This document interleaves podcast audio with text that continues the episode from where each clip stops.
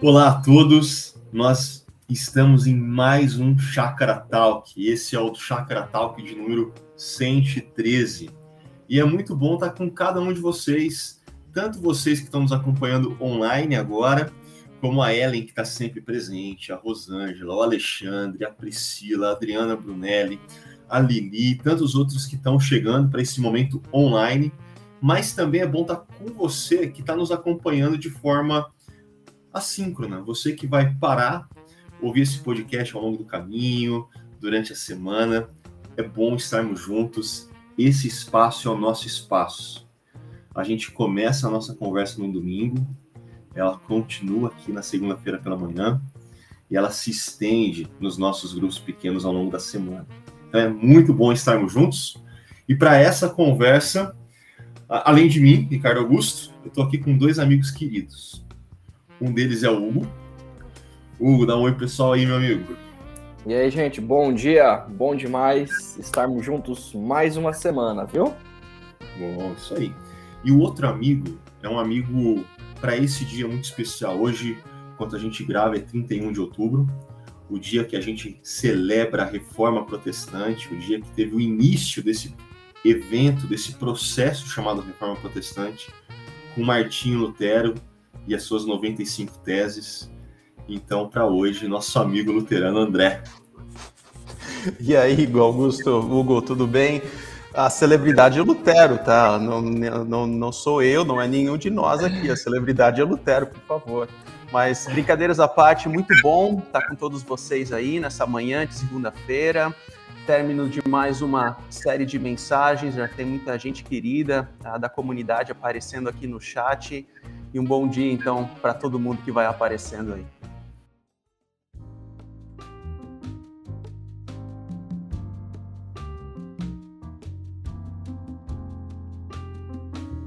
Mas como o André mencionou, esse mês de outubro, nós caminhamos numa série chamada Encontros Ordinários, Momentos Extraordinários.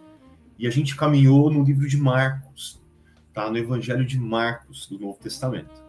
Uh, então, no nosso primeiro domingo, a gente conversa aí sobre o chamado de Levi, esse encontro de Jesus com aquele publicano, coletor de impostos. Uh, então, a gente segue para uma para o encontro de Jesus num contexto bem diferenciado, à beira do mar, ou melhor, de um grande lago, com ex-endemoniado da região de Gadaré, de Gedara, né? dependendo aí da pronúncia, para então um encontro muito conhecido de todos, que é aquele encontro que Jesus tem com seus discípulos de uma multidão e a multiplicação de pães e peixes acontece de uma forma impressionante, de uma forma extraordinária. E aí então, de certa forma, na continuidade da série, a gente viu o encontro duplo de Jesus. O encontro de Jesus com Jairo, e enquanto Jesus se dirige para a casa de Jairo para ressuscitar fila de Jairo que havia falecido, ele se encontra também com uma mulher, uma mulher que há 12 anos sofria de um fluxo de sangue intenso. E aí, ontem, no nosso encerramento, a gente conversou sobre um outro encontro. O encontro de Jesus com Bartimeu, um nome familiar aí de muitos. E nós vimos como que Bartimeu, um homem sem visão, dependente, marginalizado, tinha uma percepção bem mais acurada de quem era Jesus do que a multidão. Nós vimos como o Bartimeu nos desafia numa série de coisas, mas para esse nosso começo de conversa, né, eu queria conversar com os meus amigos aqui como que Bartimeu nos desafia acerca da perseverança, acerca da oração, perguntas como, e aí, o que a gente pode orar? O que cabe e o que não cabe quando a gente está conversando com Deus. Então, você que está aí no chat pode aproveitar também trazer a sua pergunta para esse momento. E para começar esse bate-bola aqui sobre oração e perseverança, André, e aí? O que, que você acha? O que, que você pensa quando vem esse tema na cabeça? Queria te ouvir. Então, Augusto, enquanto eu refletia ontem na mensagem, né, ouvindo você na exposição desse texto do cego Bartimeu, assim, são, são vários temas que me vêm à mente, porque uh, de todos os textos que foram expostos ao longo dessa série, talvez esse é o que eu mais, assim, uh, assim me chama a atenção, haja visto o contexto em que ele se situa, né? Então, quando a gente olha para a situação de vida desse Bartimeu e, e, e como você mencionou ontem, ele era cego, e como consequência disso ele era alguém marginalizado. Então, sobre cego, é o fato de que provavelmente as pessoas olhavam para ele como alguém que carregava um pecado hereditário, alguém que carregava uma culpa, logo ele era cego. E como consequência de ter essa deficiência física, ele também era marginalizado, ele não tinha direitos, ele não conseguia trabalhar, ele não tinha, ele não tinha uma vida digna. E me chama a atenção que no meio daquela multidão, na perseverança da fala dele, na perseverança do chamado dele, Jesus, filho de Davi, tenha misericórdia de mim, Jesus olha justamente para esse marginalizado. Então aqui há uma simbologia muito profunda que a gente precisa compreender. Então a perseverança daquele que se achega diante de Cristo, uh, diante de uma necessidade. Então, todos nós, nós temos necessidades, todos nós temos carências, todos nós temos aflições, ah, e mesmo nos, nos dias mais ensolarados da vida, mesmo nos dias mais nebulosos da vida, nós somos convidados a exercermos perseverança na oração. A nossa tendência natural é que se a gente que a gente tem essa tendência de se achegar a Deus nos momentos mais difíceis da vida mas talvez a nossa arte, o nosso desafio é se achegar diante de Deus quando as coisas estão indo bem, quando as coisas não necessariamente estão uh, difíceis, quando as coisas não necessariamente nesse momento estão numa situação mais catastrófica, mas a gente ter a perseverança de se achegar diante de Deus no momento em que, nos dias bons e também nos dias maus. E Deus, uh, para mim é um conforto uh, saber que Deus, ele conhece qual é a nossa pedido, Deus conhece qual é a nossa necessidade antes mesmo de a gente expor isso em palavras. Uma, uma ilustração que eu, que eu trago é que tempos atrás, quando eu trabalhava numa, numa empresa, todo, todos os dias, às três horas da tarde, eu saía do meu local de trabalho, do escritório, e eu ia pegar um café numa cafeteria que tinha do outro lado da rua. Aí isso virou uma rotina em determinado momento. E o rapaz que trabalhava na cafeteria era um, era um amigo meu, então quando ele me olhava descendo as escadarias, atravessando a rua, ele já preparava o café. E quando eu entrava na cafeteria, o café já estava pronto. Assim, eu não tinha pedido nada, mas ele sabia o que eu queria. Então a oração, a perseverança na oração é justamente isso. A gente chega diante de Deus com as nossas palavras, mas ele já sabe que, quais são as nossas, as nossas necessidades. E a pergunta talvez seja, então, por que, que a gente ora? Mas a, a, alegria que Deus tem em ouvir as nossas vozes se achegando diante dele em humildade, em arrependimento, em reconhecimento da graça, do amor, é isso que alegra o coração de Deus, na minha opinião. Então, a perseverança é o combo dessa compreensão, nos dias bons, nos dias maus, ter perseverança e continuidade na oração, porque Deus se alegra disso. Muito bom. E eu quero compartilhar também a, a partir da sua pergunta. Sua pergunta foi: o que é que a gente pode orar? Né? Eu acredito que, é, Ricardo, quando nós compreendemos que o nosso Deus ele criou todo o universo de maneira boa, justa, lá no início da história o nosso coração estava conectado com o coração ou com a vontade de Deus, os princípios e valores de Deus, mas a partir de Gênesis 3, nós nos desconectamos e o, nosso desejo, as nossas motivações foram distorcidas, né? Então, mas Deus ainda assim não deixou de manter princípios e valores estabelecidos na história, uh, mostrando a sua vontade e de, uma, de maneira muito clara, à luz das Escrituras. E aquilo que nós devemos orar é aquilo que Deus deseja para nós, deseja para a humanidade, deseja, para nós como pessoas. Então me vem à mente a, a, a oração do cego Bartimeu, e ele está orando por cura, por salvação. Deus nunca desejou que ser humano algum fosse marginalizado. Dependente um do outro, sim, mas não no sentido para sobreviver, né? Como acontecia ali com o, o cego Bartimeu. Então, a oração dele estava de acordo com a vontade do Pai. Mas aí a gente pode lembrar, como você bem colocou também, do, a, do Gadareno, né? Aquele cara que estava endemoniado e Jesus a, o cura, o salva, expulsando os demônios daquele homem. E ele faz um pedido. É, ele diz assim: Jesus, deixa eu ir com você. Ele ora, dizendo: Jesus, eu quero te seguir no caminho. E Jesus responde: não. Porque a vontade a, e a compreensão de Jesus para a vida daquele homem é o seguinte: você vai estar comigo no caminho, mas você vai voltar a, e dizer para os seus parentes e amigos aquilo que Deus fez na sua vida. E aí aquele homem passa a compreender qual é a vontade de Deus para a vida dele naquele momento, né? Então assim, o que, que a gente deve orar?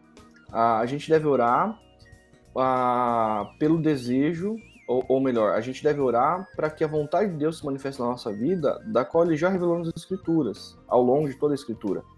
Justiça, as necessidades básicas, é, a própria alegria da presença dele nas nossas vidas e algumas outras questões que nós devemos orar e são lícitas, Deus vai respondendo conforme a história vai se desenvolvendo nas nossas vidas, né? Algumas vezes a, a resposta não é tão é, é respondida na hora, ah, e é uma espera, às vezes é não, e Deus direciona para um, um outro lado, e aí a gente precisa entender que a partir da realidade, do desdobramento da história das nossas vidas, Deus está conduzindo, e a gente precisa participar, por exemplo, como aquele, aquele gadareno. Um outro exemplo, aquela viúva, é uma parábola que Jesus conta, né? É, a viúva orava por justiça ou ela clamava por justiça a um juiz todos os dias, todos os dias, todos os dias, e aquele juiz era injusto. Mas de tanto aquela viúva ela orar por justiça todos os dias, é, aquele juiz ele fica de cabeça cheia daquela viúva e ela e ele diz o seguinte: ah, eu vou fazer justiça para ela. E ele acaba fazendo, exercendo justiça. Mas o, o pedido que ela exercia para aquele juiz, ela estava na verdade pedindo para o Criador exercer justiça na vida dela. E, e acaba acontecendo, mas leva um tempo, né? Então, agora, aquilo que não é, é coerente com o que Deus está fazendo na história da humanidade, coerente com aquilo que foi revelado nas Escrituras, ah, isso também não é coerente para que nós oremos. Muito bom. E, e, quando o assunto é oração, queira ou não queira, todos nós levantamos uma série de perguntas, de inquietações, até mesmo assim de situações às vezes mais filosóficas, como o Caio aqui no chat, que está levantando, né? Quantas frações de segundo de nossas orações imediatistas representam para um Deus que é eterno? São inquietações até mesmo filosóficas, mas muitas delas são inquietações práticas, como essas que nós estamos conversando aqui, né? E ouvindo vocês, eu lembro de uma vez, eu estava começando a dirigir e eu tava com o Monza hatch. Muitos aqui nem vão lembrar que modelo de carro é esse. E eu tive um problema com o carro, que obviamente nem sabia dirigir direito ainda, né? Muito menos consertar um problema com o carro. Mas assim, eu me virei naquela ocasião, resolvi o problema, cheguei atrasado em casa. Quando eu conto pro meu pai, meu pai fica bravo comigo. Não porque eu tive um problema, mas porque eu não pedi ajuda para ele para lidar com aquele problema. E ele, ele falou para mim: né, Eu sou seu pai. Você pode sempre contar com a minha ajuda. Você pode sempre trazer os seus pedidos para mim. E, e, eu lembro dessa ocasião com meu pai e falo: Meu, tem tudo a ver com a nossa vida de oração.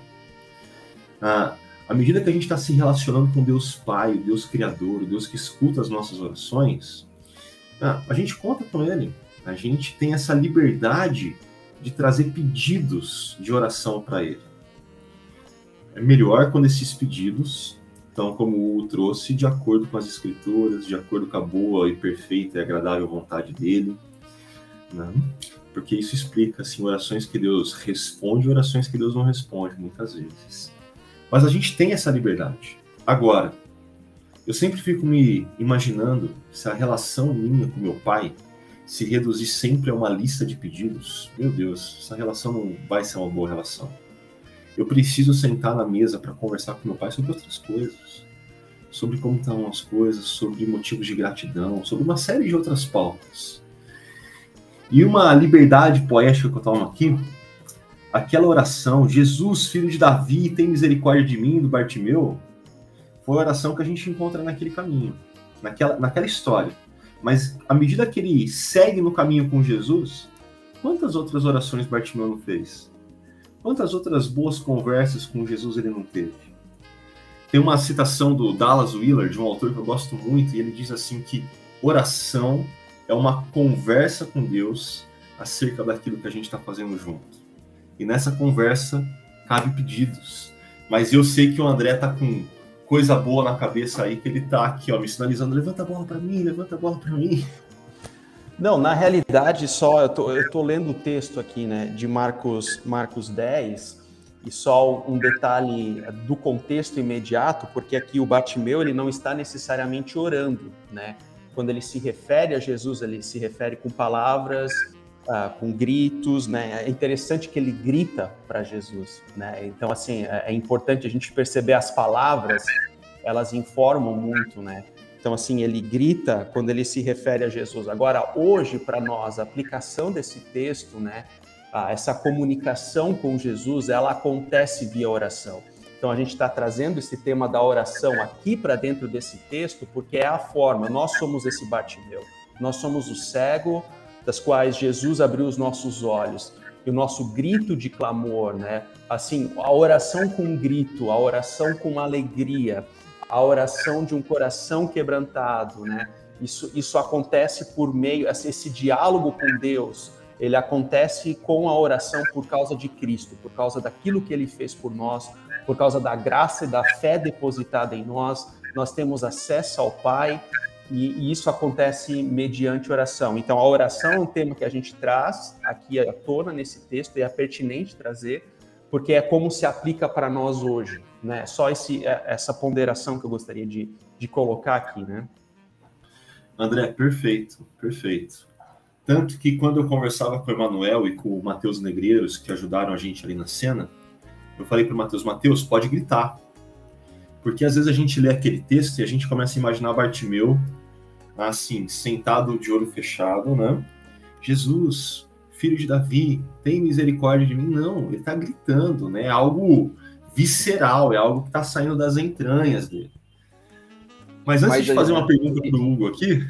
Não, mas deixa eu. Opa, deixa eu fazer um parênteses aqui. Quando a gente lê a Bíblia, um exercício fundamental é a imaginação. Então, assim, quando a Bíblia fala que ele era marginalizado e ele estava à beira do caminho, eu me, me recordo que uh, eu morava em Americana na minha infância, adolescência, e a gente descia para o centro da cidade.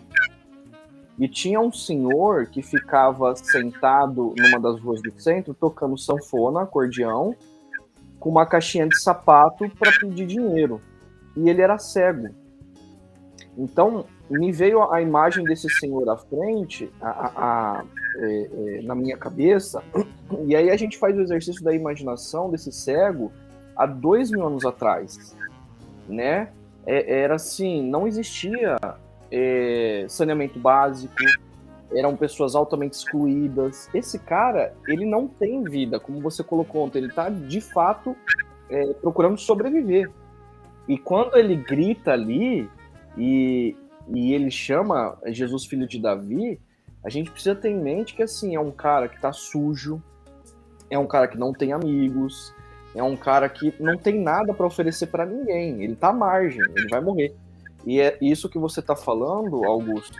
Volta às três telas aí, é, Carlos, por favor. Carlos aqui tá ajudando a gente nos bastidores.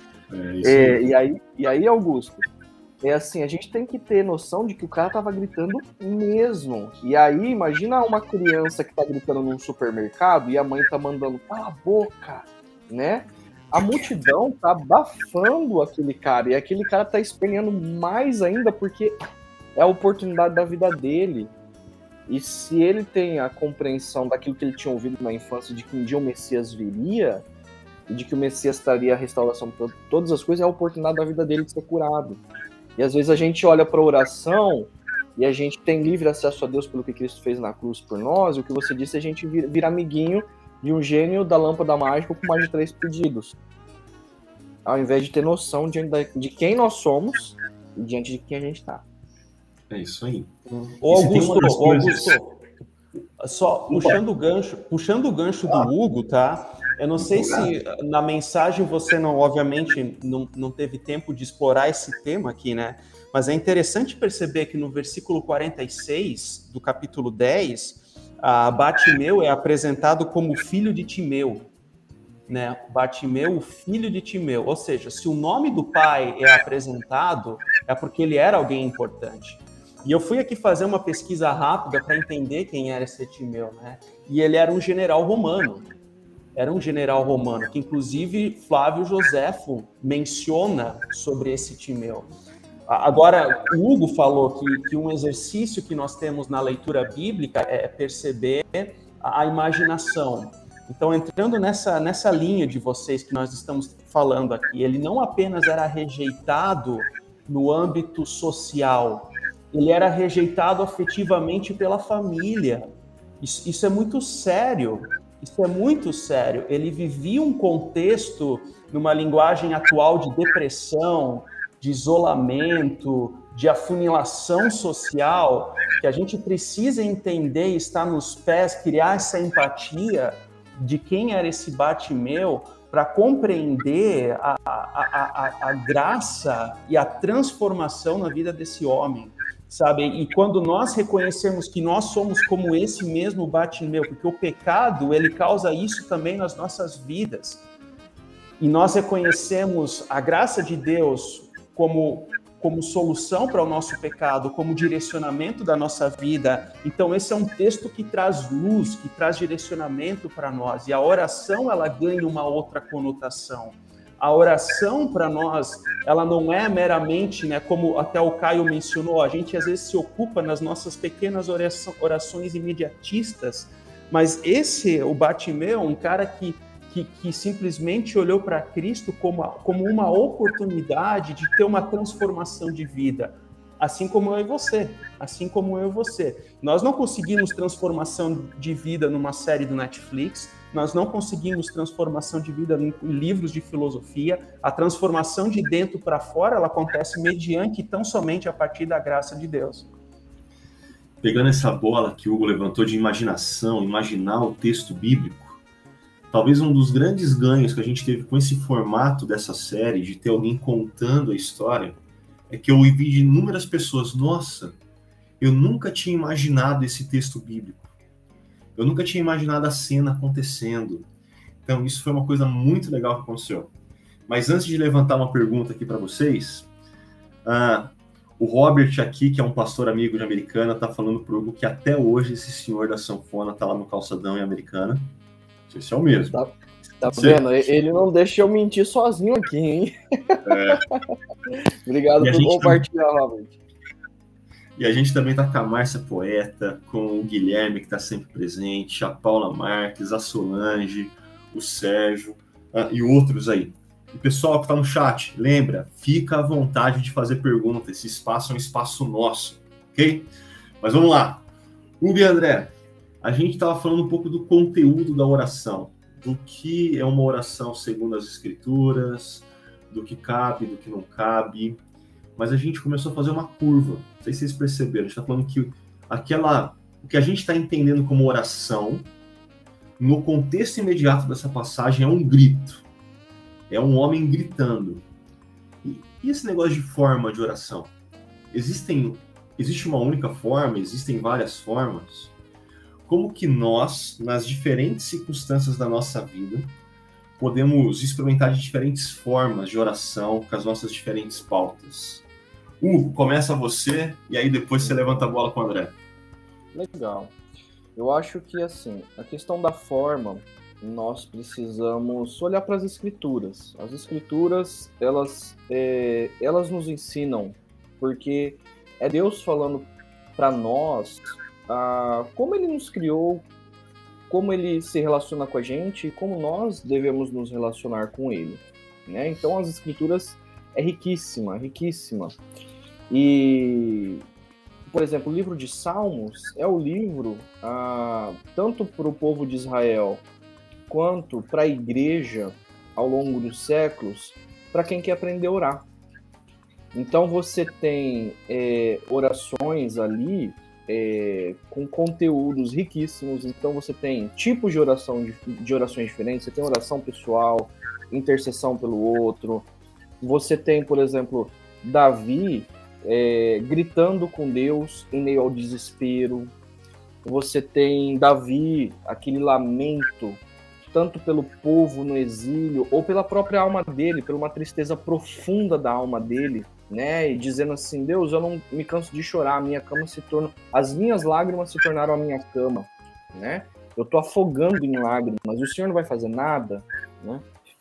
Outra forma de nós percebermos como nós podemos orar, a forma de orar, é olharmos para as histórias bíblicas, né? No Antigo Testamento, no Novo Testamento, a gente vê o próprio Bartimeu ah, gritando, clamando, mas ali não é um grito, é um grito de desespero, né? Deus, olha para mim, né? É, olha para minha situação. É, então, é, nós temos formas diferentes de orar, mas o grande desafio para mim é percebermos diante de quem nós estamos. Então, eu vou dar um exemplo. Ah, e antes, o princípio. O princípio é o seguinte: nós precisamos nos relacionar com Deus como nosso Pai. É, e um Pai do qual é, o qual é perfeito e nos acolhe como nós somos. Mas nós sabemos quem o nosso Pai é e nós temos reverência por ele. Esse é o princípio. Agora, quando eu olho, por exemplo, para o meu relacionamento com os meus filhos, tem hora que é, os meus filhos vêm e falam, pai, eu queria tal coisa. Tem hora que eles estão com dor e eles gritam, pai, pai. E eles gritam pedindo ajuda, né? Tem hora que eles vêm barganhar, e isso não é legal, né? Ah, e não deveria, a gente não vê isso é, nas escrituras, uma barganha, né, de relacionamento para com o nosso Deus.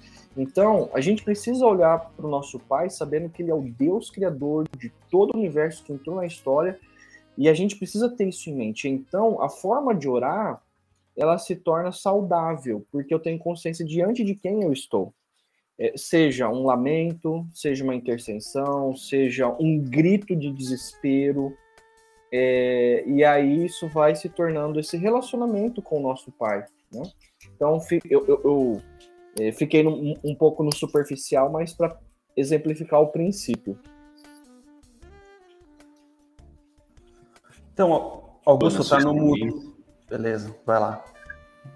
Não, queria ouvir de você essa mesma pergunta mas talvez você trazer até para questões assim ao longo da sua história. Como foi essa questão de diferentes formas de oração em diferentes momentos?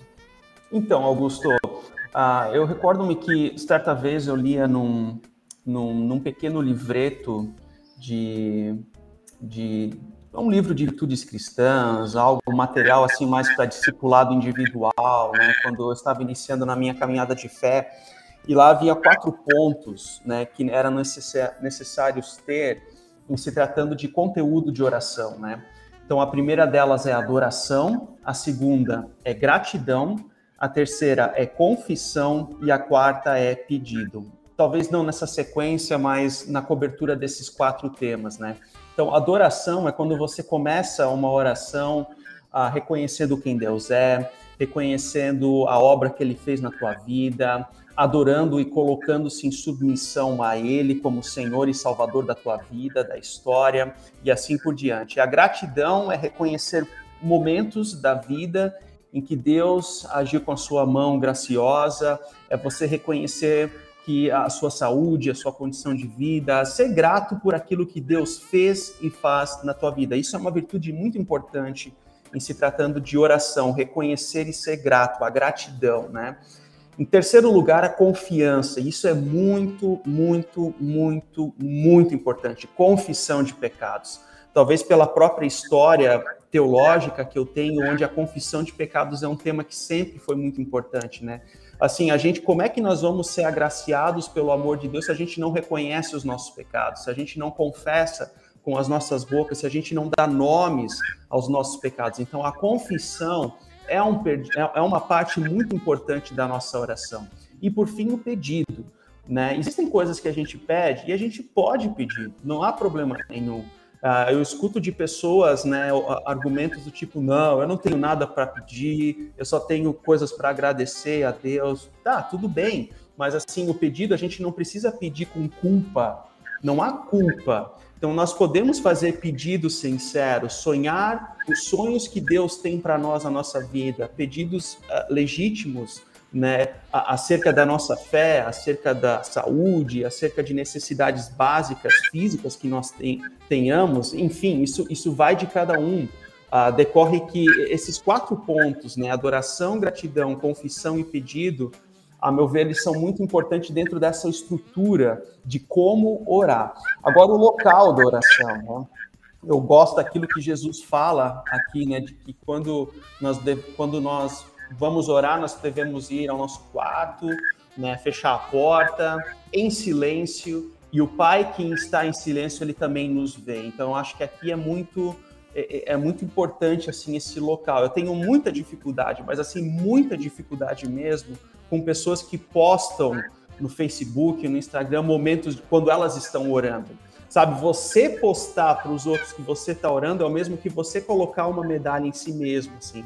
Quando o pedido de Jesus é vá para o seu quarto, em silêncio, derrame os seus pedidos, a sua adoração, a sua gratidão, a sua confissão, todo o teu ser diante dele, reconhecendo de que eu e você nós somos seres humanos, pecadores e necessitados da graça de Deus. Eu acho que é mais ou menos por esse caminho aí, Augusto. O André, e é muito bom você relembrar essa fala de Jesus de entra no seu quarto, fecha a porta e o seu pai que vê vai ver a sua oração porque essa questão do local, eu acho que ela gera para a gente uma liberdade nessa questão da forma. Uhum. É, quando a gente está em público, a gente se preocupa demais com imagem. Tem muita gente que precisava orar igual Bartimeu gritando, mas como a oração não acontece no quarto de porta fechada e ela tem essa preocupação com a imagem, assim, é, ela não grita o que ela precisava gritar. Ela às vezes não chora o que ela precisava chorar. Então, o quarto, como esse local secreto de uma relação íntima com Deus Pai na oração, traz essa liberdade. Eu lembro que na minha história de caminhada com Jesus, ah, diferentes experiências né, de oração. Eu lembro de ter orações que eram balbucios e lágrimas. Tamanha crise, tamanha ansiedade no coração, a minha oração era balbucios e lágrimas e eu me recordava de Apocalipse, que falava que Deus recolhia a lágrima dos santos, e essas lágrimas tinham a ver com oração. É, às vezes, as minhas orações eram escritas num papel. Eu parava dentro do quarto, sozinho, papel e caneta, e as minhas orações eram escritas. E oração após oração que eu tinha num diário ia registrando algumas experiências, alguns encontros meus com Jesus. É, eu tinha as orações que não eram nem palavras minhas, assim, a situação era tamanha que o que eu fazia era abrir o livro de Salmos, ir para alguns salmos que é, geravam em mim uma profunda identificação naquele momento, e, e aquela minha leitura do salmo era a minha oração a Deus. Então, diferentes formas, diferentes formas. E, inclusive, às vezes, nessas experiências, eu experimentava justamente o que os salmistas estavam experimentando. Eu começava com pedidos, com essa crise que fazia com que lágrimas acontecessem, de que palavras faltassem, mas à medida que eu perseverava naquela oração, Deus ia trazendo paz, ia trazendo tranquilidade, o coração ia acalmando, ia vindo à memória motivos de celebração, motivos de gratidão a Deus. E assim como a maioria dos salmos, mesmo os salmos que tem uma lista grande de pedidos, eu terminava confiando e adorando a Deus. Então, existe sim essa liberdade, a própria Escritura apresenta para gente essas formas diferentes para diferentes momentos. Né? Agora, uh, nessa questão prática de forma, a Vera está trazendo uma questão que eu acho importante. E aí, quando nós oramos em grupo, é errado? Essa é a questão da vela. E a gente tem essa prática nos nossos grupos pequenos. Então, André, você que levantou a bola do entrar no quarto, eu só aproveitei ela, eu queria ouvir você para começar nessa pergunta aí. Não, uh, Vera, eu acho que não. Uma coisa complementa a outra, né? Então, eu não creio que orar em grupo é errado. Eu não vejo uh, nada nas escrituras que venha ao encontro de você evitar essa prática, muito pelo contrário, né? O que existem são existem algumas tradições cristãs de que elas não oram com outras outras denominações cristãs porque elas percebem que não estão na mesma comunhão de fé. Então isso pode acontecer, mas ao meu ver é uma é uma prática muito muito errônea, né? Eu estou tentando aqui lembrar uh, de um texto bíblico, não deu tempo aqui de pesquisar rapidinho na referência, mas em Atos quando, quando a igreja perseverava na, na, na, no ensino dos apóstolos, no partir do pão, então o elemento da oração estava muito ali presente, a oração comunal, né? Então, assim, a oração comunal, ela é sempre, Atos 2,42 aqui me lembrou o Hugo, né? Então, assim, ela é presente no âmago da igreja cristã, mas ela não exime a oração individual. Então, a oração individual coloca diante de Deus as nossas necessidades, perspectivas, gratidões, adoração e etc. A oração comunal, a oração corpórea, ela coloca as mesmas necessidades, perspectivas, adorações, confissões, mas dentro de um sentido mais coletivo. Então, uma coisa não exclui a outra. Tanto a oração individual quanto a comunal, elas são, elas são recomendadas, né? elas precisam acontecer aproveitando, tem uma série de mensagens de 2018 do Ricardo Agreste chamada Ser Discípulo. E ele coloca ali uma estrutura de discipulado que envolve multidão, grupos pequenos e encontros pessoais. Nos grupos pequenos, a, gente encontra diferentes textos, como por exemplo, o Guilherme está mencionando que em Atos 1 e Atos 2, assim, aquelas pessoas estão orando juntas. Outros vários textos então, essa prática é uma prática boa. Todo grupo pequeno que eu visito, eu lembro o pessoal que enquanto a gente estiver na história, enquanto Jesus não voltar, a gente sempre vai ter o que pedir. Mas como Deus é gracioso, a gente também sempre vai ter o que agradecer. E à medida que a gente exerce essa prática no grupo pequeno, de compartilhar pedidos para que a gente ore um pelos outros, que a gente exerça o que as escrituras chamam de imperativos de mutualidade, na medida que a gente compartilha movimentos de gratidão pelo que Deus está fazendo, gente, isso tem a ver com um processo maior de discipulado que Deus está usando para moldar tanto a nossa vida como a vida daqueles que estão ao nosso lado, ok? E para fechar esse assunto de oração e fazer uma curva aqui na nossa conversa, a Ellen Menes deu uma dica boa de um livro. O livro Oração do Tim Keller é a dica que ela deixou para a gente. E Ellen, eu confesso, que nos 45 do segundo tempo, domingo pela manhã, antes de começar a primeira mensagem, eu apaguei o slide onde tinha uma citação desse livro do Tim Keller. Então tá aí uma boa dica para você que não quer que essa conversa sobre oração pare, para você aprofundar. O livro Oração do Tim Keller. Mas eu queria fazer a curva aqui porque eu prometi para o pessoal ontem que a gente conversaria sobre essa questão da multidão sobre essa questão do silêncio que a multidão pede aí em Marcos 10. E como eu relembrei essa série Ser Discípulo de 2018, ah, lá o Ricardo começa a trabalhar essa questão de multidão, diferença da multidão para o discípulo. Ah, e uma das coisas que o Ricardo pontua, antes de eu passar aqui para meus amigos, é que existe uma diferença fundamental entre multidão e discípulo. Tanto a multidão quanto os discípulos estão ouvindo a voz de Jesus. Mas o que diferencia é que os discípulos acolhem o que Jesus fala e eles obedecem. A multidão só ouve, entre outras coisas. Mas aqui é o pontapé inicial. Hugo, quando você pensa nessa questão de multidão no longo dos evangelhos, tanto de Marcos quanto nos outros, o que, que te chama a atenção? O, não só Marcos, mas Lucas, ele também trata muito essa questão do discípulo versus multidão, né? A multidão, ela acolhe Jesus, ah, mas a multidão, ela define Jesus a partir da opinião pública. Enquanto os discípulos começam a entender quem Jesus é a partir dele próprio, né? E aí as multidões, na medida em que Jesus ensina, demonstrando graça, na medida em que as multidões veem Jesus uh, curando, na medida em que as multidões veem Jesus fazendo milagres, como as, as, a, a, multiplicação de pães e peixes, a multidão começa a definir uma, a, a opinião pública a partir dessas coisas externas, né?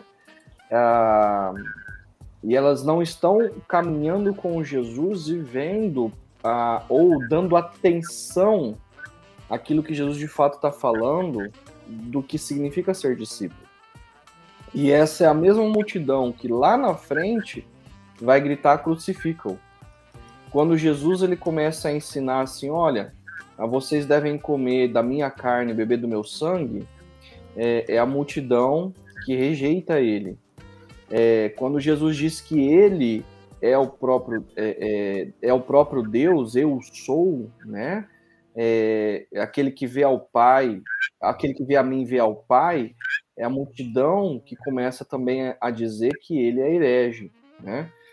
Então, a, a multidão, ela vê coisas bonitas exalta Jesus. Mas na medida em que Jesus ele começa a levar o discipulado para um, algo mais sério, algo de compromisso, e ele faz afirmações né, em todos os momentos históricos, seja naquele momento histórico ou hoje, e ele clama ser o verdadeiro Deus de toda a história, as multidões fogem, as multidões se afastam, as multidões elas querem condená-lo, né? Agora, o discípulo é aquele que de fato crê, não porque apenas viu o milagre, não porque apenas ouviu os ensinos, não porque apenas foi curado, mas o discípulo ouve a mensagem de Jesus e Jesus diz: Olha, aquele que quer seguir, é, negue-se a si mesmo, tome sua cruz e me segue né? É, o discípulo é aquele que ouve mensagens difíceis, né? Tem que comer da minha carne, beber do meu sangue. É, por mais que não entenda aquilo, continua ah, seguindo a Jesus.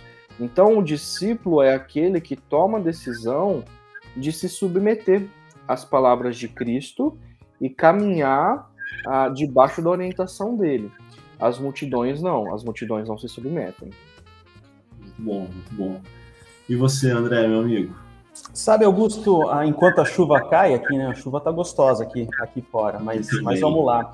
confesso que eu nunca parei, eu nunca parei assim para refletir sobre essa diferença entre multidão e discípulo, assim, de uma forma tão aprofundada, né? Mas pelo que eu estou entendendo assim de uma forma mais generalizante, né, é que a multidão ela tem essa característica de ser assim um sinônimo de abstração ou um sinônimo de, de, de uma pessoa que está no meio do povo e não tem uma opinião formada. É uma pessoa que se deixa levar facilmente. Então é como o Hugo mencionou, numa semana aqui naquela semana da paixão, então o povo celebrava Rosana, Rosana, bem-vindo ao Senhor, bem-vindo ao que vem em nome do Senhor. Mas uma semana depois eles estavam dizendo crucifica ou crucifica, ou seja, é, um, é uma, uma mentalidade que ela co começa a se moldar de acordo com a onda do momento.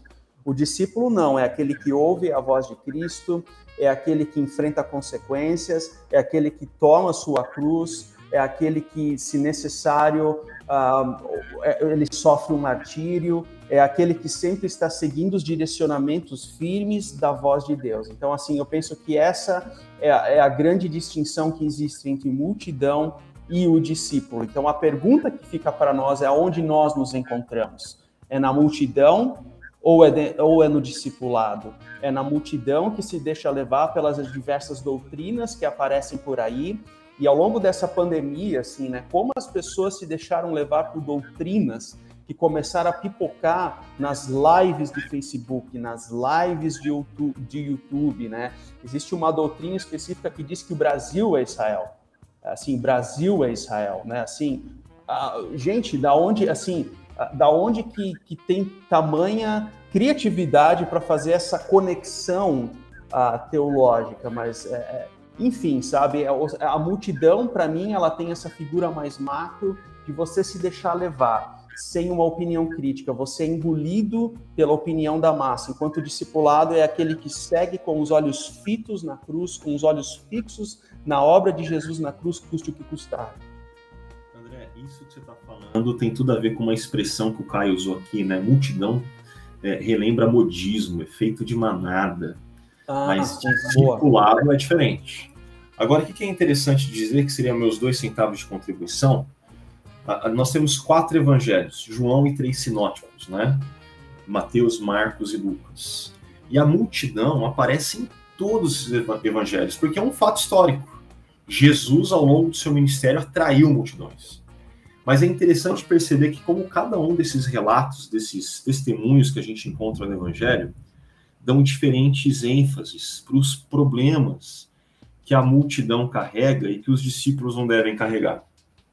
Então, por exemplo, João, João trabalha que as multidões vêm por conta dos milagres.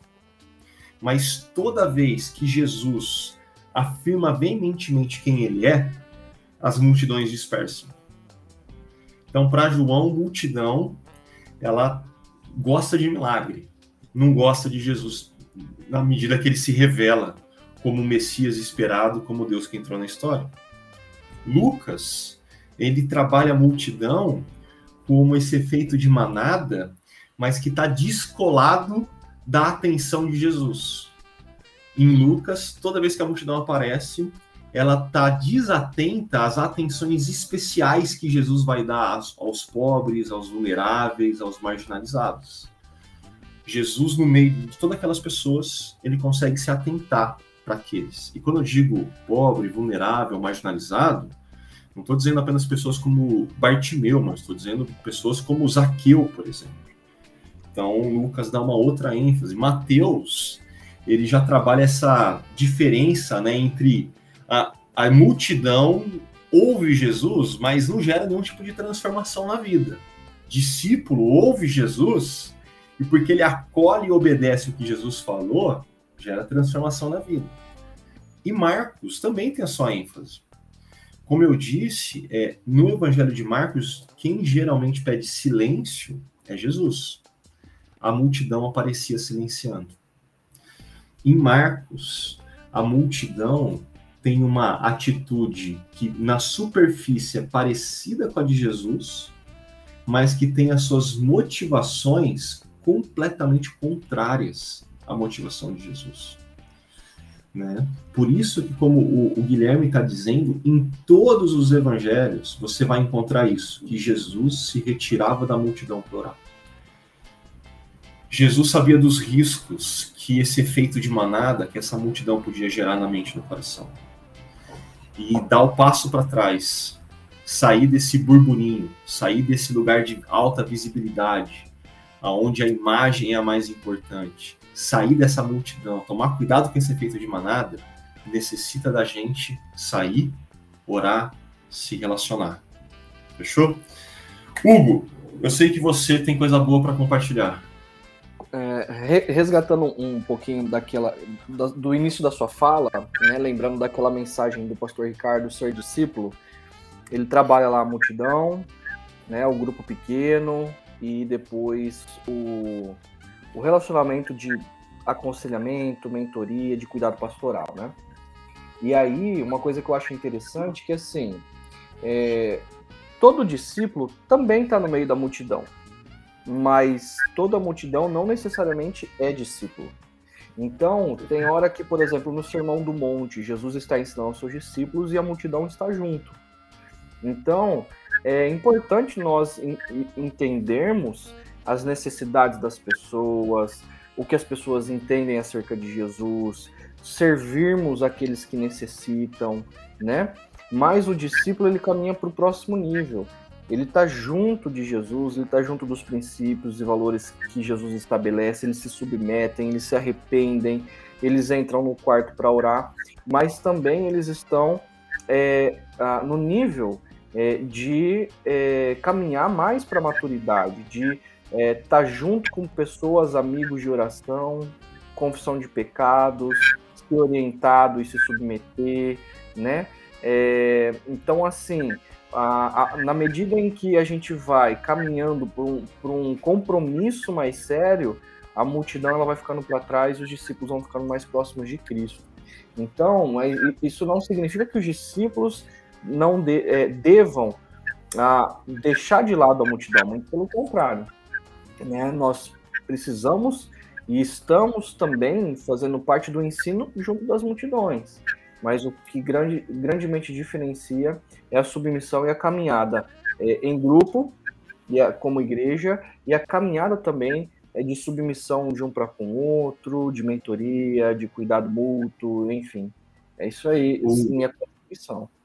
Muito bom. E é importante lembrar que, por mais que os evangelhos olhem para a multidão de forma crítica, todos os evangelhos registram que Jesus olha para a multidão, se compadece da multidão, porque olha para eles como ovelha sem pastor. Exatamente. Mas, André, sei também que você também tem coisa boa, meu amigo. Não, sabe o que me veio à mente, Augusto? É que Jesus, ó, lendo aqui a mensagem do Guilherme, né, que Jesus se retirava da multidão para orar. Isso me veio à mente de que Jesus ele se retirava da, da multidão e na noite anterior à escolha dos discípulos, Jesus passou a noite orando. Assim, Jesus passou a noite orando ah, anteriormente a uma decisão importante. Se Jesus, sendo filho de Deus, sendo verdadeiramente Deus, verdadeiramente homem, se ele passou a noite inteira orando diante de uma decisão importante, quem sou eu para não considerar o valor da oração? Se eu não valorizo a oração, se eu não valorizo a comunicação com Deus como discípulo, isso significa que eu estou me colocando numa posição como mais forte que o próprio Cristo, que é verdadeiramente Deus. Entende a lógica? Se a oração ela não é para mim importante, eu estou me colocando como alguém mais forte do que o próprio Cristo. Então veja como esse é um tema importante, porque a oração ela ela nos molda como discípulos para que a gente não siga os modismos da multidão. Então assim é uma conversa que vai longe, né? Mas eu penso que esses são os direcionamentos. A oração ela talvez seja o embrionário, a essência, o âmago, o âmago que nos molda em humildade, em submissão a Deus, e a partir disso ah, nós ganhamos discernimentos, nós ganhamos direcionamentos a partir da palavra dele, ah, revelada a nós na, na, palavra, no sacramento, para que a gente possa ser direcionado ah, nas diversas situações da vida, para que nós não caiamos nessa na multidão dos pensamentos e modismos para sistematizar aqui, a gente está falando que multidão é diferente de discípulos. Que os discípulos estão no meio da multidão, mas que não é toda a multidão que é composta ah, de, da, da, sua totalidade de discípulos. Mas uhum. a gente está falando mais que isso. A gente está falando que para que discípulos consigam se portar como discípulos no meio da multidão, é obrigatório, obrigatório que eles se retirem e que eles orem e, e aqui eu vou citar de novo: Dallas Willard, a oração é uma conversa com Deus acerca do que a gente está fazendo junto. Porque para mim, assim como eu, a, a, gente terminou na reflexão de ontem, Marcos conta essa história, uh, deixando claro que no começo Bartimeu é alguém à margem do caminho. No final dessa história, por conta desse encontro com Jesus, agora Bartimeu é alguém pelo caminho. Antes ele era alguém sozinho, agora ele é alguém com Jesus.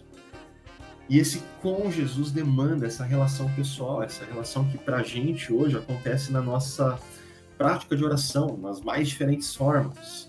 Mas oração é uma obrigatoriedade de discípulos que estão caminhando com Jesus pelo caminho, não qualquer Jesus, ok?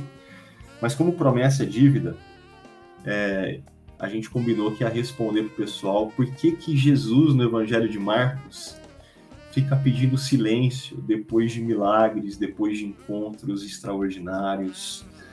E aí, qual que é o palpite de vocês do porquê que Jesus fica pedindo silêncio no Evangelho de Marcos?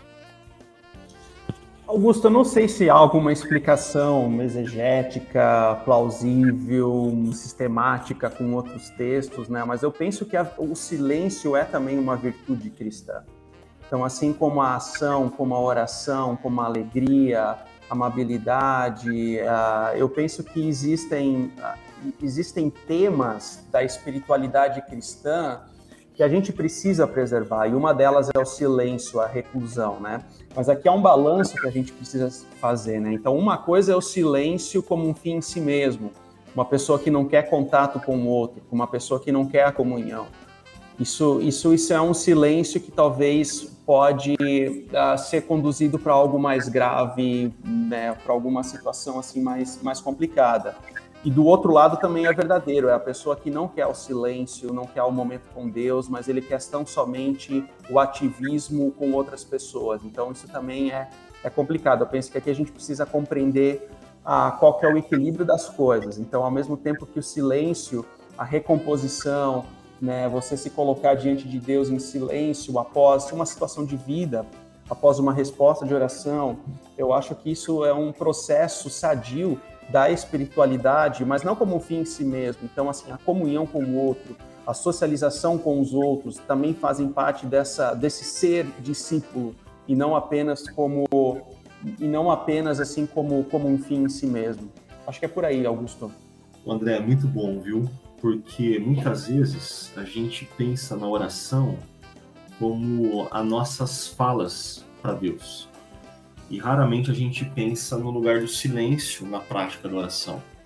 Mas você pontuou muito bem, silêncio é virtude né, para nós cristãos. Ao longo da história da igreja, saber se silenciar, saber os momentos de se retirar, são fundamentais. Mas mais especificamente no caso de Marcos, como eu compartilhei com o pessoal, Marcos começa rápido, vai caminhando em direção a Jerusalém, caminhando em direção à crucificação, e aí começa a ter essa câmera lenta ah, o que o pessoal trabalha, né, do segredo marcano, que seria esse movimento de Jesus de pedir silêncio, de, ó, guarda segredo, tem a ver com isso. Jesus controlando uma multidão afobada, de ah, se equivocar acerca de quem Jesus é. De, por conta de um milagre, pensar que Jesus é apenas um gênio da lâmpada de pensar que por conta de uh, um bom discurso, Jesus é apenas mais um guru gospel do momento. Uh, Jesus, Marcos vai salientando esses pedidos de Jesus, diferente dos outros evangelhos, porque à medida que vai chegando na crucificação, vai chegando mais perto, e isso fica marcado principalmente na questão, a partir de Marcos 10, aí do encontro com o cego Bartimeu, de que Jesus é o Messias esperado, mas é o Deus que entrou na história, muito mais que isso. Então ele vai criando uma narrativa macro ao longo do evangelho para revelar isso, né? Mas chegando ao nosso final, uh, últimas palavras, meus amigos. Eu quero ouvir vocês. Hugo, qual seria a sua última palavra para quem está nos ouvindo nesse dia? A minha palavra é para que você que está chegando uh, na comunidade, ou você que nos acompanha à distância, você experimente desse tempo de oração. Eu me recordo assim de uh, com, apresentar Jesus para vários amigos ou pessoas que na caminhada eu acabei conhecendo. As pessoas dizem o seguinte: Poxa, eu uh, acho que eu estou falando com, com nada, né? Eu estou falando com o teto, com as paredes. Eu quero incentivar você a, a, a ensinar o seu corpo e a sua mente de que você está conversando com Deus, que ele não está fisicamente hoje presente aqui, mas ele sabe, ele te conhece pelo nome, ele sabe das suas necessidades e conversar com ele é dizer para sua mente, para o seu corpo, para sua existência, de que é, esse Deus criador ele está te ouvindo e que você exercite a oração como um exercício de dependência. Você é o cego Bartimeu. Você é aquele que é, está marginalizado da presença de Deus. Você é aquele que está é, distante da presença de Deus e dependente, sobrevivendo de, longe da presença de Deus. E agora eu quero te incentivar aquilo que está no seu coração, como Jesus diz lá em Mateus 6. O teu pai que te vê em secreto ele não vai simplesmente ouvir as suas palavras, mas ele vai ver o seu coração. Que você é, possa colocar o que está lá dentro de você e externalizar isso para o seu pai. Talvez gritar como Bartimeu fez. É, Jesus, tem misericórdia de mim, tem misericórdia do meu casamento, tem misericórdia da minha vida, aquilo que está lá dentro de você, porque Deus, nosso Criador, ele vai ver o que está no seu coração. Deus abençoe você. Então, pessoal, a, a, minha palavra final, ela se encontra nesse mesmo texto que a gente refletiu hoje de Marcos 10, quando no versículo 49, Jesus ele para e diz: "Chame-no, chame aquele cego para perto de mim". E a multidão chegou diante do cego e diz: "Ânimo, levante-se, ele o está chamando". Eu penso que esse é um encorajamento para nós nessa semana, para que nós tenhamos ânimo, que nós possamos nos levantar, porque é o próprio Deus nos chamando. E Ele, em Cristo, nos chama pelo nome. Ele nos conhece, Ele conhece as nossas necessidades, Ele conhece as nossas alegrias, Ele nos chama pelo nome, José, Maria, Pedro, João, etc, etc. Logo, tenhamos ânimo Levante-se, porque é o próprio Pai quem está nos chamando. Que seja assim na nossa vida, que seja assim na nossa semana. E a minha última palavra vai pegar o gancho de dois comentários aqui, do Guilherme e do Fábio. Porque às vezes a gente tem aquele sentimento, quando ora, de quem sou eu no meio da multidão? Quem sou eu na fila do pão? Não se esqueça que Jesus vê você no meio da multidão. Ele para para te dar atenção ele te chama pelo nome. É, foi isso que o Guilherme nos lembrou.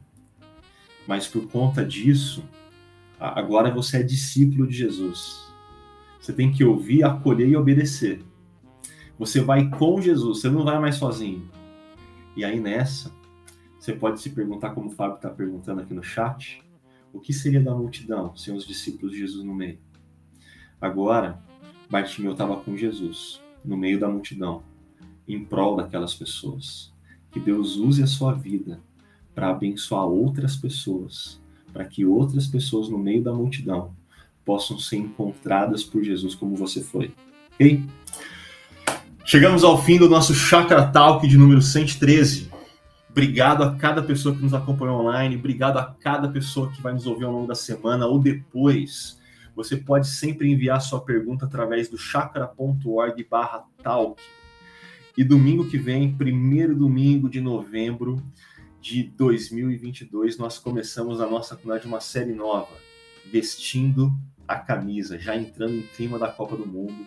Se prepara, não deixe de estar presencialmente conosco às 9 horas, às 11 horas e às 19 horas no Espaço Paineiras e às 10 horas no Chácara XP, no nosso espaço em Barão Geraldo. Que Deus te abençoe Hugo e André, obrigado por estarem juntos. Um abraço.